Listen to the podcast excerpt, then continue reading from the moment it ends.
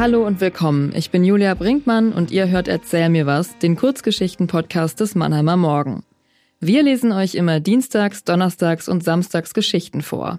Geschichten, die an unserem Schreibwettbewerb Erzähl mir was teilnehmen. Ihr könnt sie natürlich auch selbst lesen, in der Zeitung oder auf www.mannheimer-morgen.de. Aber ihr habt diesen Podcast jetzt schon angeklickt, also müsst ihr sie gar nicht selbst lesen. Sondern ihr könnt sie euch vorlesen lassen von Stefan Dettlinger, dem Kulturchef des Mannheimer Morgen. Wie ihr dann über die beste der insgesamt zwölf Geschichten abstimmen könnt, erfahrt ihr am Ende des Podcasts. Heute hören wir die zehnte der zwölf FinalistInnen-Geschichten zu unserem diesjährigen Thema Krieg und Frieden. Von Horst-Dieter Radke aus Lauderkönigshofen, nur eine halbe Stunde. Horst-Dieter Radke, nur eine halbe Stunde.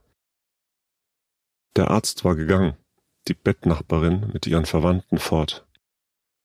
Ich saß allein bei meiner Mutter und hielt ihre Hand. Sie sprach nicht. Und auch mir war nicht nach Reden zumute. Dass sie nicht mehr lange zu leben hatte, war mir, uns allen, inzwischen klar. Ihr auch. Wir freuten uns über jeden ihrer klaren Augenblicke und nahmen betrübt zur Kenntnis, dass diese immer seltener wurden. Und dann lag plötzlich, ungerufen, ihr ganzes Leben vor mir ausgebreitet.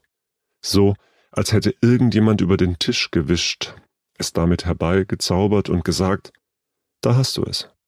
Es war ein Moment, der Bruchteil einer Sekunde.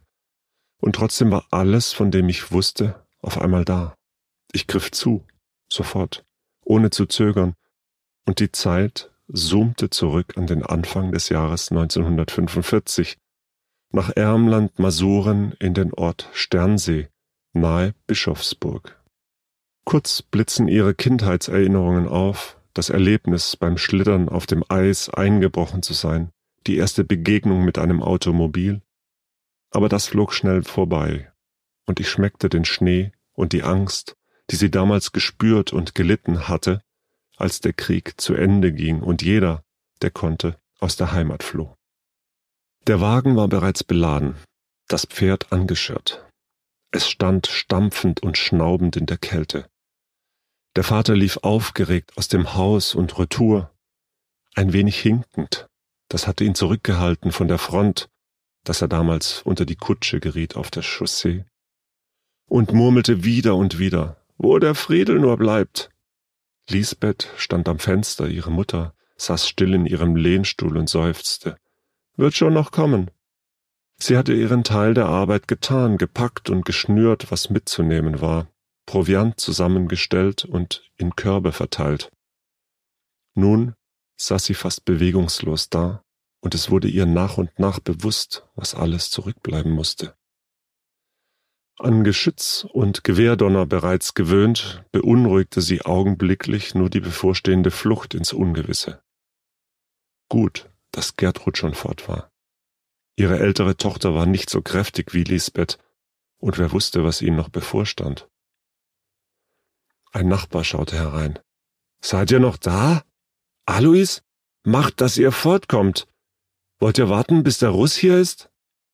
Friedel ist noch nicht zurück, gab der Vater erregt zur Antwort.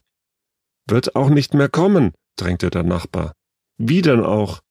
Entweder hat ihn der Russ schon, oder er kommt nicht mehr durch. Jeder muss jetzt sehen, dass er fortkommt, werdet ihn schon später wiederfinden, wenn er noch lebt. Damit verschwand er. Man hörte draußen noch das laute Hü und Satansgaul, das Quietschen der Räder, und dann war es wieder still im Haus. Der Vater hatte aufgehört herumzulaufen. Wenn er noch lebt? Was soll das denn heißen? Er sah Mutter und Tochter fragend an. Wollen wir fahren? Friedel ist ein großer Junge und weiß schon, was er zu tun hat. Die Mutter antwortete nicht. Vater wird's schon recht machen, und der Junge war wirklich selbstständig. Nein, wir warten auf Friedel, sagte Lisbeth bestimmt. Wir fahren nicht ohne ihn. Er würde auch auf uns warten. Der Vater sah sorgenvoll nach draußen und dann auf die Uhr. Eine halbe Stunde, eine halbe Stunde warten wir noch, dann müssen wir los. Er ging hinaus, um das Pferd mit Stroh abzureiben und eine Decke überzulegen. Wird schon kommen, sagte die Mutter. Wird schon kommen. Die Tochter biss sich sorgenvoll auf den Zeigefinger. Als ein Flugzeug dicht und laut über den Hof flog, zuckten alle zusammen. Der Vater hatte Mühe, das Pferd zu beruhigen und kam, als er es geschafft hatte, aufgeregt in das Haus. Wir müssen los, wir haben keine Zeit mehr. Du hast gesagt eine halbe Stunde, schrie sie. Er gehört zu uns, er gehört zu unserer Familie. Wir dürfen ihn nicht im Stich lassen. Was nützt es ihm, wenn wir hier festsitzen? Weißt du, wo er jetzt ist? erwiderte er heftig. Du hast es gesagt, eine halbe Stunde. Er sah auf die Uhr. Noch eine gute Viertelstunde. Kaum konnte er die Unruhe dämpfen, aber es stimmte. Er hatte es gesagt, und was er seiner Lisbeth gesagt hatte, das hielt er auch. Damals, als er ihr die Nähmaschine versprochen hatte und dann die Ernte nicht reichte, da ging er in die Fabrik und verdiente das Geld dazu. Und dann stimmte es auch, was sie sagte, sein Sohn gehörte natürlich zur Familie. Er liebte sie alle, auch Gertrud. Gott sei Dank, dass sie nicht mehr hier war. Sicher war sie schon aus Königsberg fort und in Sicherheit. Sie hatte schon vor ein paar Wochen geschrieben, dass sie ins Reich fortgehen wolle. Wer weiß, ob sie diese Flucht im kalten Januar übers Land, wer weiß wohin und wie weit und wie lange, durchgestanden hätte. Gott sei Dank, dass er sich darüber keine Gedanken machen musste. Oder doch? Eine Nachricht von ihr war ja seit diesem Brief nicht mehr gekommen, es funktioniert alles nicht mehr, wie es soll in diesem vermaledeiten Krieg, dachte er verbittert. Er lief in den Schuppen, wühlte in einer Ecke und wählte einiges an Werkzeug aus. Mag sein, dass manches noch zu gebrauchen sei unterwegs, wenn der Wagen Schaden litt. Er stopfte es sicher unter den Sitz, aber so, dass es schnell zu erreichen war. Er überlegte, den Rest in den Teich zu werfen, damit der Russ es nicht bekommt, ließ es dann aber. Etwas wegzuwerfen war ihm immer schon schwer gefallen. Schließlich ging er wieder ins Haus und sah auf die Uhr. Noch fünf Minuten. In der Nähe schlug irgendetwas ein. Das Haus zitterte, die Scheiben klirrten. Macht euch fertig, sagte er leise. Aber es ist noch nicht.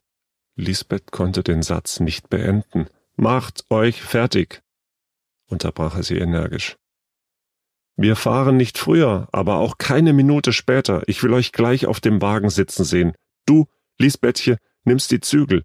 Ich gehe nebenher, zumindest die erste Zeit. Die Mutter erhob sich und trat vor das Kreuz und das Marienbild, bekreuzigte sich und nahm den Arm ihrer Tochter. Als sie sich zur Tür wandten, stand dort der russische Soldat, der, ohne ein Wort zu sagen, mit dem Gewehr in das Haus wies. Die Flucht war zu Ende, bevor sie begonnen hatte. Um eine halbe Stunde zu spät, seufzte der Vater. Sie schlief jetzt, langsam ließ ich ihre Hand los und stand auf, konnte aber noch nicht gehen. So schnell sprangen die Gedanken nicht in die Zeit zurück, wie sie hinausgefunden hatten. Gesprächsfetzen, die ich als Kind aufgefangen hatte, kamen mir wieder in den Sinn.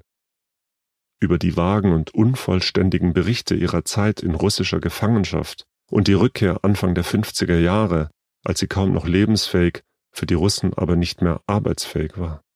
Ein Glück, dass sie gehen durfte und nicht irgendwo im Ural verscharrt worden ist.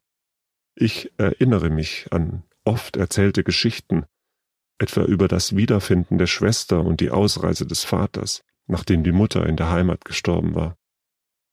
Ich selbst, damals kaum fünf Jahre alt, stand eines Tages einem alten Mann gegenüber, der in einem seltsamen Dialekt zu mir sprach und mir fremd war, der mich Lorbas nannte das sollte mein Großvater sein? Mein Bruder, der kurz vor seiner Ankunft geboren war, musste nicht erst fremdeln, um ihn kennenzulernen. Die Enkelkinder, die spät kamen, machten Mutter umso glücklicher.